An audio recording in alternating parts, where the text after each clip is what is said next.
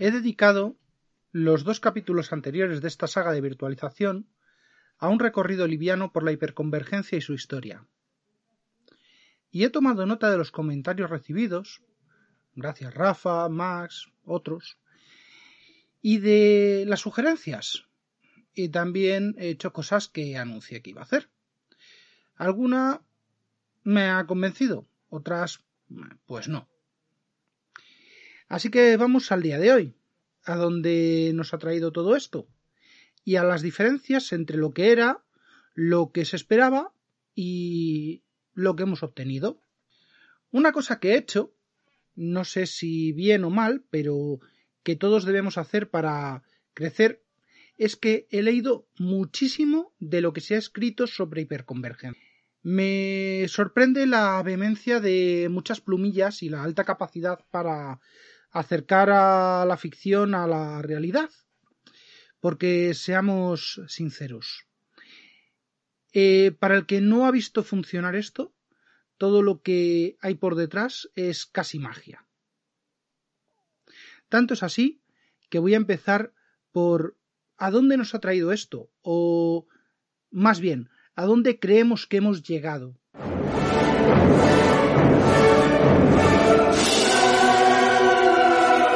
Bienvenidos a Yo Virtualizador.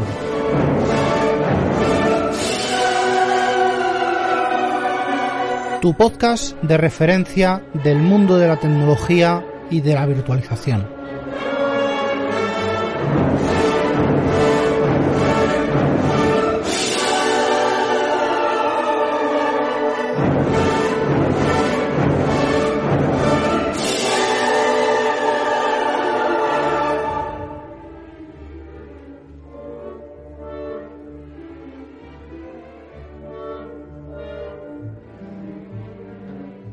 Lo primero que me sorprende es lo de esto es una nube en tu propia infraestructura, por el simple hecho de que hay una interfaz de provisión propia de lo que seas a service.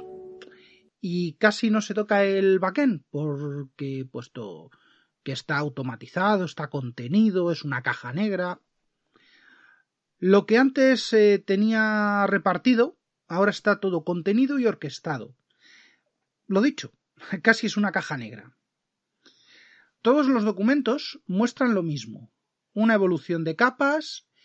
Ya no hablo de capas en un modelo de datos, sino de la mezcla del material que caracteriza eh, a estas soluciones antes y ahora.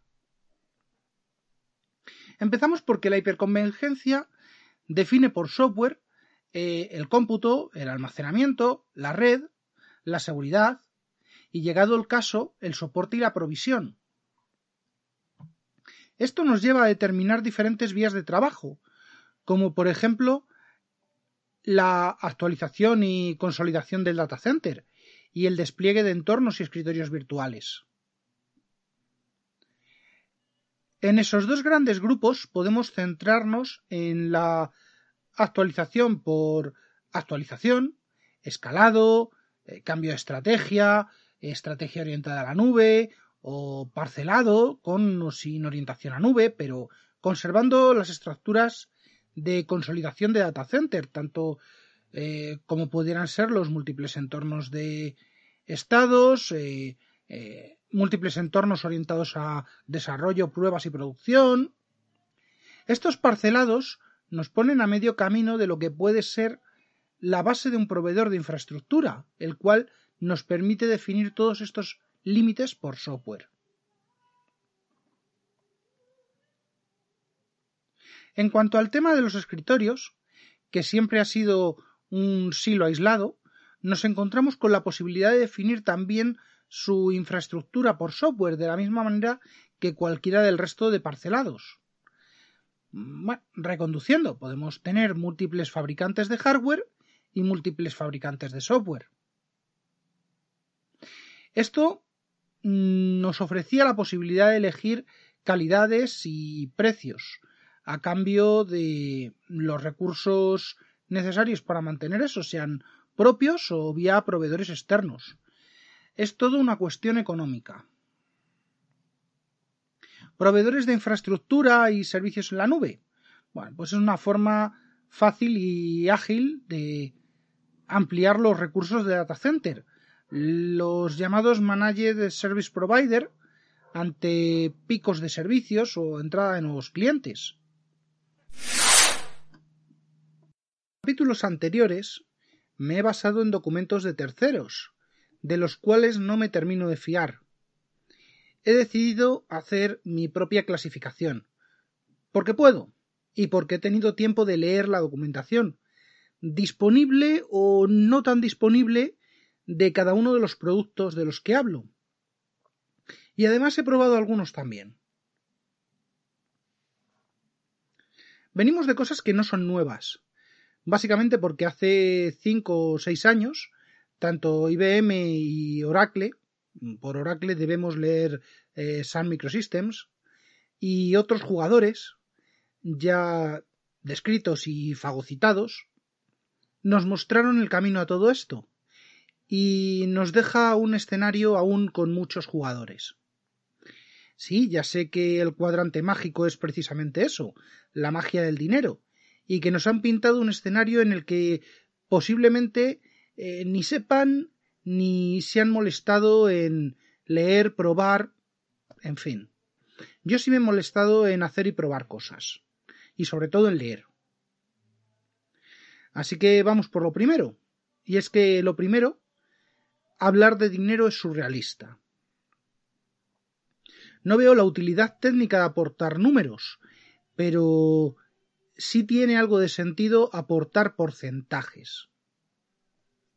Por lo tanto, y como no están claros, tenemos que entre Dell, HP Enterprise, Nutanix, Cisco y VMware concentran el 80% del mercado de hiperconvergencia. No tengo los datos de todos, tampoco tengo todos los datos, pero se hará lo que se pueda. Y si no doy más datos es porque no los tengo, o no los he encontrado, o no son públicos. Empezando por esto, voy con los más conocidos y principalmente por producto de software, que para ello es SDDC, Software Defined Data Center. Y sí, sí hay, eh, con su hardware adecuado o con sus gamas determinadas. Y una aclaración. SDN, SDS y SDC se integran en SDDC de manera que utilizan software para virtualizar redes y seguridad, es el Software Defined Network, almacenamiento, como Software Defined Storage, y recursos de cómputo, como Software Defined Compute. Dado que repetiré mucho estas abreviaciones, no está de más de tenerlas en mente, aunque procuraré reducirlas, ahí estarán. Bueno, pues tras esa pequeña explicación, empezamos por el más conocido y usado, que es eh, VMware vSAN. Con nodos de hardware definidos y con compatibilidad garantizada, los fabricantes Dell con VxRail, VxRail, HP eh, Integrated Ready Nodes, Supermicro, no sé si tienen definido algún nombre para la gama, Fujitsu con PrimeFlex, Lenovo con Sygnagil Cinagil VX, Itachi UCP y otros OEM menores tienen la enorme facilidad de complementarse y trabajar en una misma plataforma para unificar bajo la capa de abstracción de VMware todos los recursos que añaden, lo cual no produce un pozo de necesidad de un único fabricante de hardware como si lo hace de uno de software.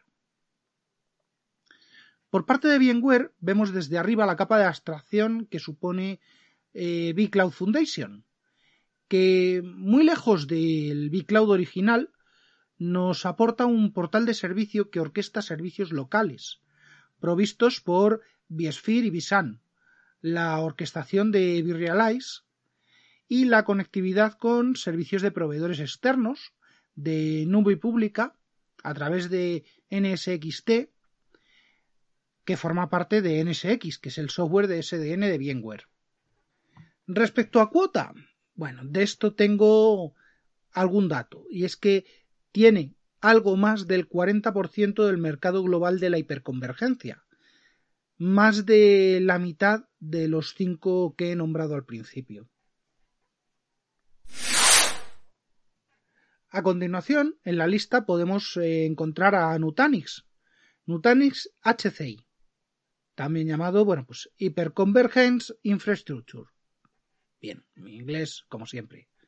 Si bien es cierto que Nutanix es una plataforma multipervisor, eh, lo que significa que es capaz de hablar con eh, su hipervisor nativo, pero también con los de Microsoft o VMware, los datos que aporta Nutanix no ofrecen separación, porque debido a que la capa de abstracción de PRIMS es agnóstica, aunque el SDS y el SDC lo proporcionan AOS, el Acropolis Operating System, es en combinación con PRIMS y los hipervisores compatibles, entre ellos AHV, Acropolis Hypervisor, que es el nativo, eh, VMware o Microsoft Hyper-V y su extensión vía Foundation Central como portal de nube, Calm para la gestión del ciclo de vida y Sibim para la extensión multinube con proveedores externos de infraestructura bajo demanda. La orquestación se realiza entre Prims e, e Insights, aunque esto sea mucho eh, a mucho más bajo nivel, eh, a un nivel mucho más bajo, perdón, porque es una monitorización de plataforma un poquito aumentada. Vendría a ser eh, como el vRealize de pero el antiguo, el que hacía la monitorización de, de VMware. En fin. Como datos, los datos, como decía, no están segregados, pero aquí hay entre un 27 y un 29% del mercado de la hiperconvergencia. Es más de un cuarto del mercado, aun sin dar datos exactos y variando según la fuente. Además, hay otro pequeño punto, y es que el mismo hardware de Nutanix es a la vez un ready node de VMware. El tercero de los jugadores por extensión, pero ya a bastante distancia, eh, lo es Microsoft. Sí, ese mismo eh, que dije que no había un producto. Y la verdad es que no hay un producto como tal.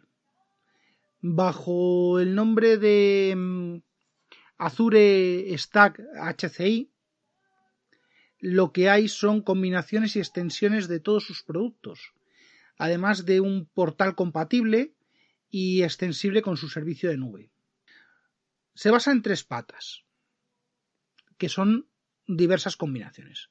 El primero sería Azure Stack Edge, que es hiperconvergencia entendida estilo Microsoft y entregada todo desde Azure. Luego estaría Azure Stack Hub, que sería exactamente lo mismo, controlado con las mismas herramientas, pero con hardware local. Y por último, estaría Azure Stack HCI.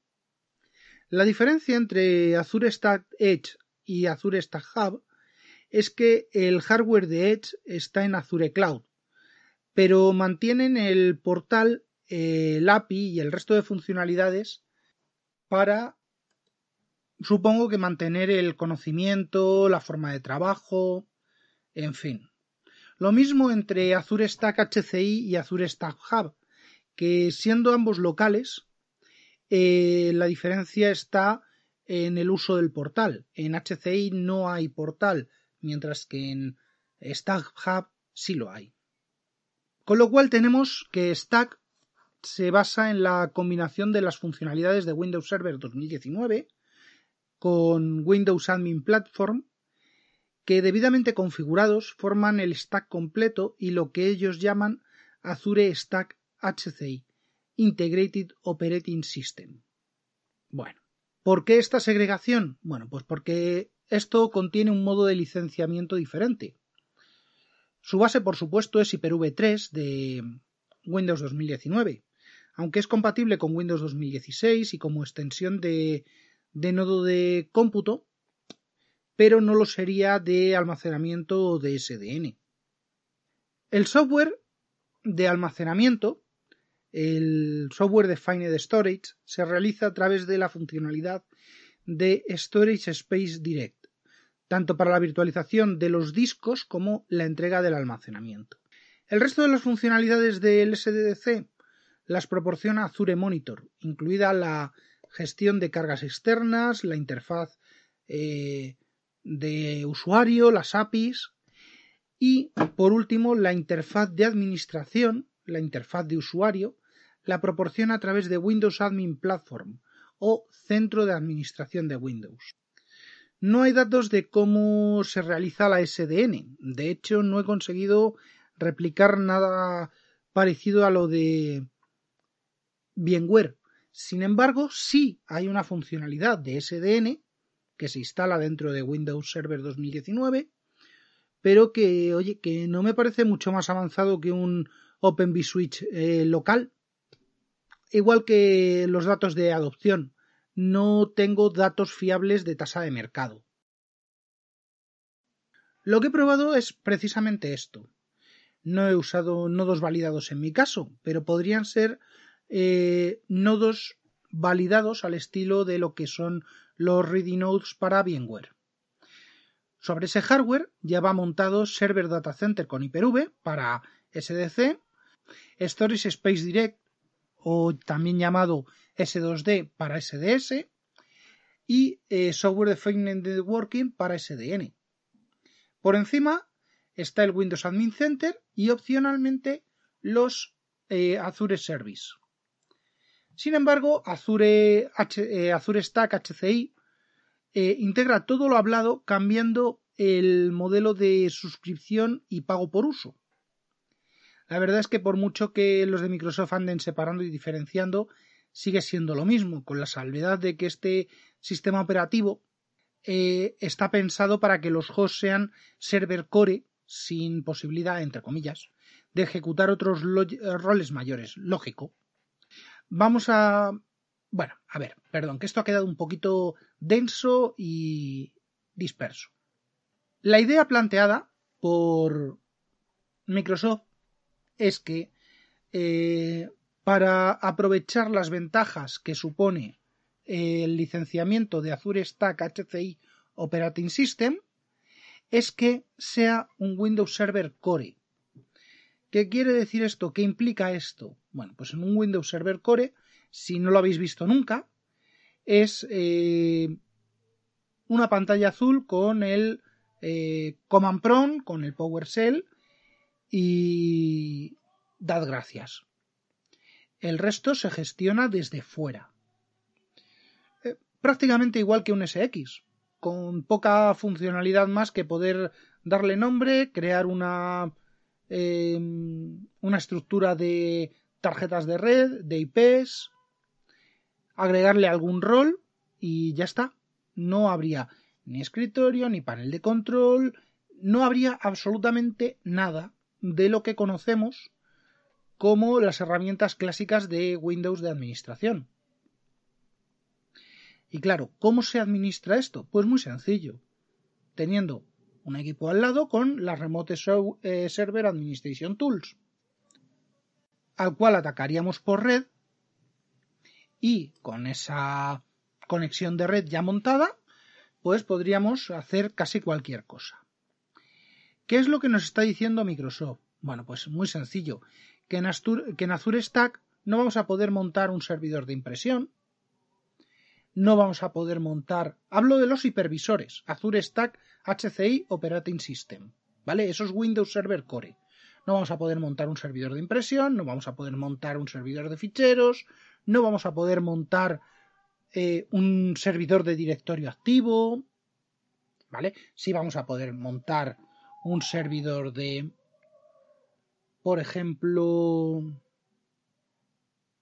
sí, el propio el propio UPRV, el propio S2D, el SDN, quizás un servidor de tipo IS para instalar la capa de administración de Windows Admin Central. Esto lo tengo que probar porque no lo he hecho así. Y no está claro según su modelo de negocio. A cambio de eso nos permite tener licenciados los nodos de cómputo con la licencia completa de Windows sin tener un Windows completo. Ese licenciamiento, según Microsoft, es gratis para esos nodos, de cómputo, con lo cual solamente pagarías por eh, la capacidad que instales encima. Eh, imaginaros que levanto, por ejemplo, eh, cuatro nodos, voy a tener cuatro nodos con Hyper-V, igual que tendría cuatro nodos con SX, y me instalo, no sé, 200 máquinas Linux.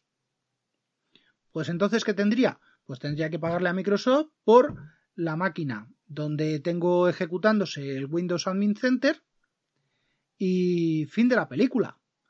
Eh, porque a, por los Windows voy a pagarle, ¿a quién voy a pagar a, por los Windows? Pues, perdón, por los Linux.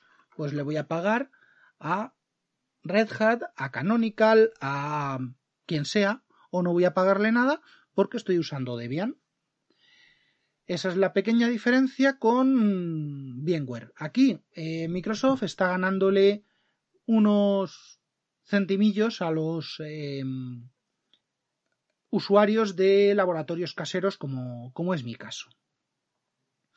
Bueno, con este pequeño, con esta pequeña aclaración que me faltaba sobre la sobre el tema de licenciamiento, mm, lo único que me queda por comentar es que, bueno, eh, es lo mismo que tenía ya anotado. Que, bueno, que la verdad que por mucho que Microsoft ande separando y diferenciando, em, pues que, que lo que van a ser los server core no vas a poder ejecutar gran cosa en ellos, salvo máquinas virtuales, que es para lo que están pensados. Lo que no me queda claro es el soporte de aplicaciones eh, modernas, contenedores, eh, Kubernetes, eh, mm, cosas así. No me voy a meter en esto todavía, ¿vale? No lo tengo claro, no me voy a meter con ello.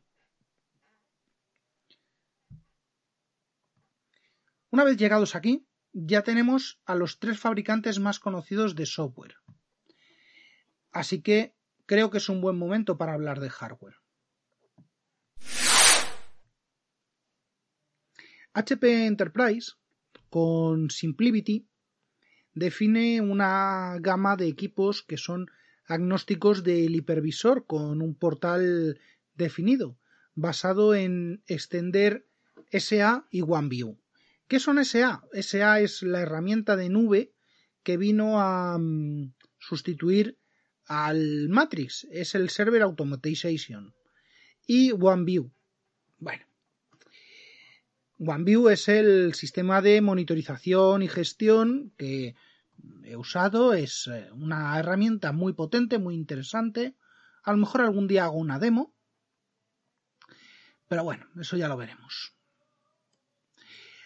Eh, este portal que nos aporta SimpliVity eh, no, no llega no llega a ser nada de del otro mundo, ¿vale? ni, ni llega a lo que es el, el SA con OneView eh, para los sistemas Coverjet, que ya hablaré de ellos, y mm,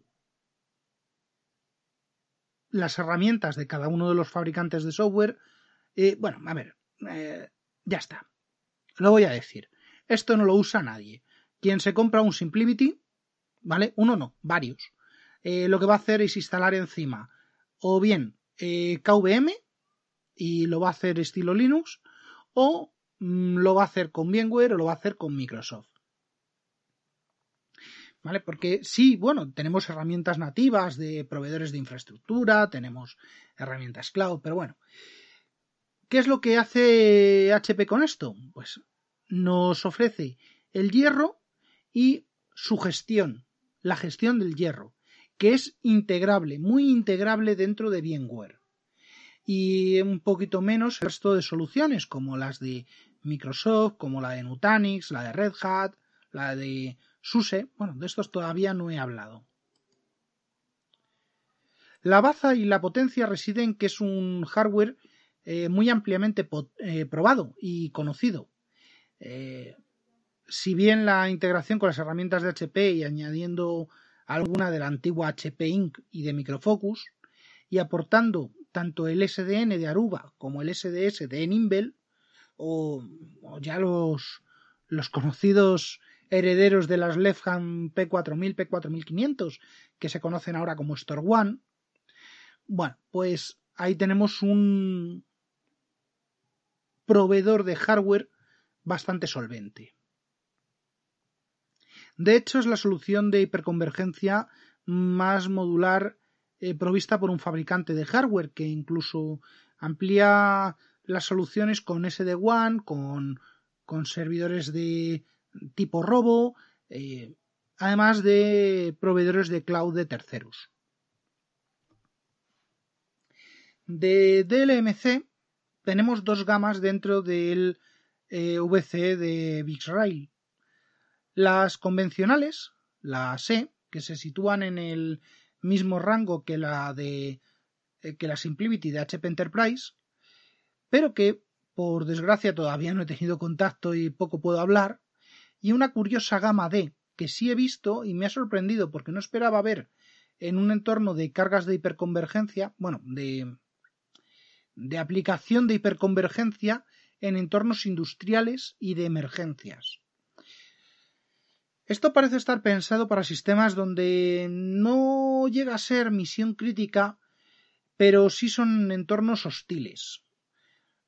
No sé, hablo de entornos embarcados, eh, flotas de camiones, barcos, aviones, eh, instalaciones temporales como son barracones de obra o entornos de naturaleza incontrolable, fábricas, exteriores, Ambas soluciones acompañan a VMware como base de software y un módulo proporcionado por eh, Scala.io para software Defined Storage llamado ACE, Analytical Consulting Engine, que se ocupa de la gestión del hardware, más allá de lo proporcionado por VMware.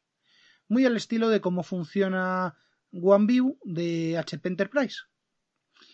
Es una lástima que no esté a la misma altura que eh, por ejemplo, lo está eh, Nimble en temas de compresión y de duplicación.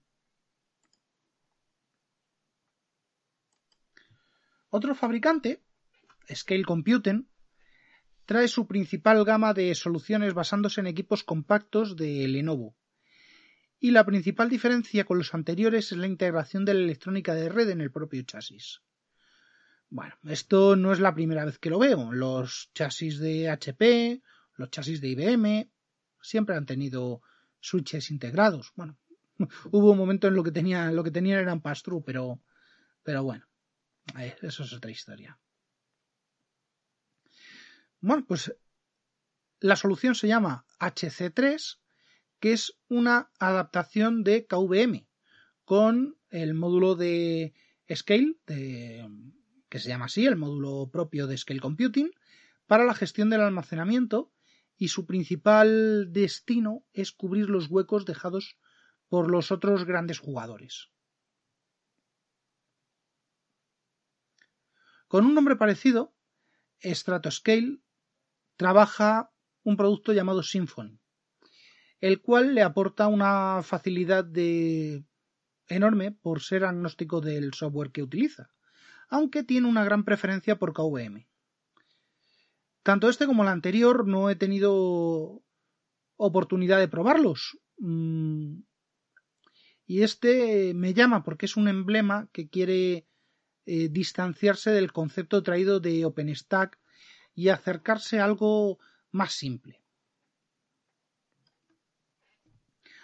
Siguiendo con fabricantes de hardware, pues tenemos otro, que es NetApp un fabricante de NASes principalmente, que ha encontrado la forma de llevar los servicios de hiperconvergencia a su estilo. Y esto ha sido incluyendo pequeños módulos en sus equipos NAS. Y una versión extensible de su HCI, que se llama HCI 2, con orientación pues claramente empresarial. A diferencia de los demás, aquí el servicio de cómputo, si bien puede ser local, no es su punto fuerte, ya que eh, está orientado a ser el almacenamiento de un consumo de nube pública. Este es otro que no he probado ni he visto, solo tengo referencia por su web y ya es antigua. Pero el concepto mm, no me termina de. En fin, es un fabricante de NASes. ¿Qué se puede esperar?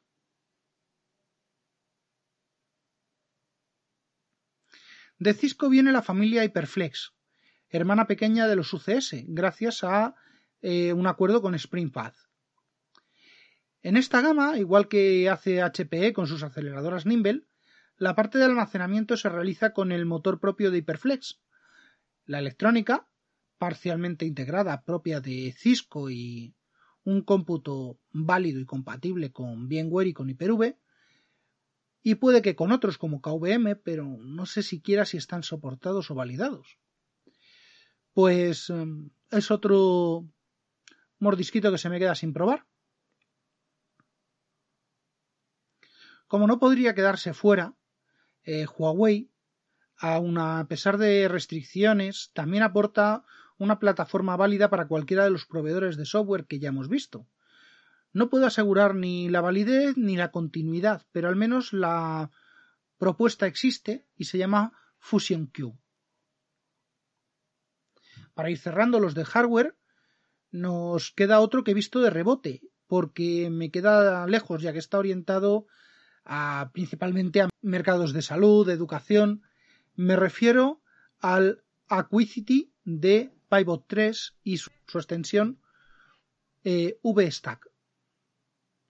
El enfoque, según los datos, son VDI, análisis de vídeo y videovigilancia y cargas de emisión crítica.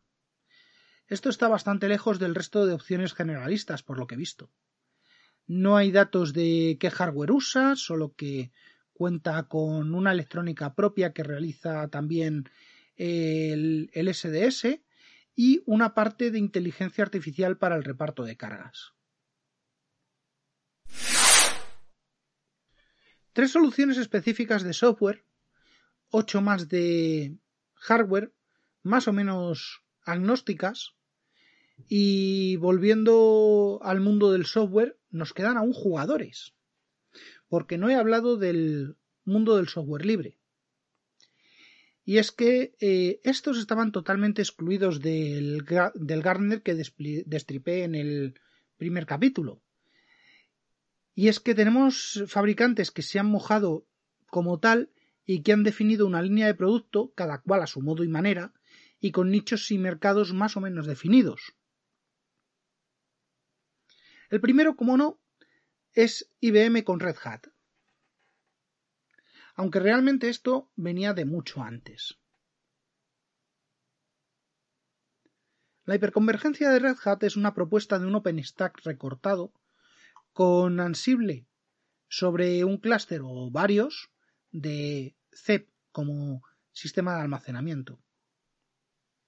RHOSP es posiblemente el que más difusa tiene la frontera entre un sistema hiperconvergente y un sistema de los grandes, convergentes, o el, el nuevo, no tan nuevo, eh, componible, el composable que lo llaman, y que da hasta vergüenza intentar traducir el término. Si la frontera superior de la hiperconvergencia es difusa, aquí prácticamente desaparece dadas las posibilidades de crecimiento. Volviendo sobre lo que es el concepto desde el punto de vista de Red Hat, los componentes de la Undercloud son los mismos que van a llevar el peso de la creación de la infraestructura, tanto a ojos de la misma como de la presentación a usuario. Los ya conocidos como Nova, Neutron y Swift forman parte de un conjunto de hasta 15 roles más de que mm, del director que impersonará el plano físico y proveerá de todos los servicios al usuario. Esto es obviamente bien diseñado como un gran contenedor que absorberá todos los recursos añadidos y los ofrecerá con un aspecto de cloud. En el overcloud encontraremos ya un entorno claramente definido y diferenciado y orientado a integrar todos los recursos de forma agnóstica con un aspecto de nube. La parte de almacenamiento, el SDS en hiperconvergencia, está eh, realmente reducido al CEP OSD, que aunque se podría ampliar con Swift, pero que formalmente el proveedor va a seguir siendo CEP. Otro participante del terreno del software libre es Proxmox. La solución de Proxmox, dada su versatilidad, se adapta a cualquier entorno, pero hablando estrictamente de hiperconvergencia, nos encontramos con una solución realmente agnóstica con respecto al hardware, mientras que se respeten sus requisitos, es muy, muy laxo con respecto al hierro que lo forma. Los componentes para SDN serían los de OpenVSwitch para el portal, eh, la por propia interfaz integrada y para SDS eh, de nuevo CEF. Su ubicación también es difusa, ya que puede ir desde un simple nodo a múltiples sites. Para su diseño existen una serie de reglas basadas mucho más en la experiencia que en otras métricas, y cuyos resultados serán más adecuados al entorno para el que se han sido diseñadas que no para uno que eh, se hayan copiado. Tengo que dedicar un buen capítulo a Proxmox por aclamación popular y porque quiero sacar algo en virtualización para todos. Por último, realmente tenemos todos los componentes de un fabricante, de otro o de varios. La definición de hiperconvergencia dice que es una solución de SDDC con una gestión unificada, cosa que se cumple en casi todos los casos. Con esa premisa podemos hacernos nuestro propio SDDC. De hecho, esa es mi experiencia. El fabricante de software que he desplegado en casa, sí tiene una solución que si bien es la base, aún no es hiperconvergencia plena por el tema del portal unificado. Me aporta SDS, la SDN y el cómputo los proveo yo, y como ya llevo una buena cantidad, es mejor verlo que contarlo. Así que en los vídeos y en el blog pondré todo lo que he hecho. Ha quedado un resumen con una visión del mercado bastante más amplia que las que suelo ver y leer y con fabricantes como VMware, Microsoft, Nutanix, Red Hat Prosmox, también fabricantes de hardware que se basan en, eh, en estos cinco y nos queda el último que ya llegará. Hasta la próxima. Y hasta aquí el capítulo de hoy de Yo Virtualizador, podcast asociado a la red de sospechosos habituales. Suscríbete en fitpress.me barra sospechosos habituales. Para más información de contacto, suscripciones y resto de la información referida en el programa, consulta las notas del mismo. Un saludo y hasta la próxima.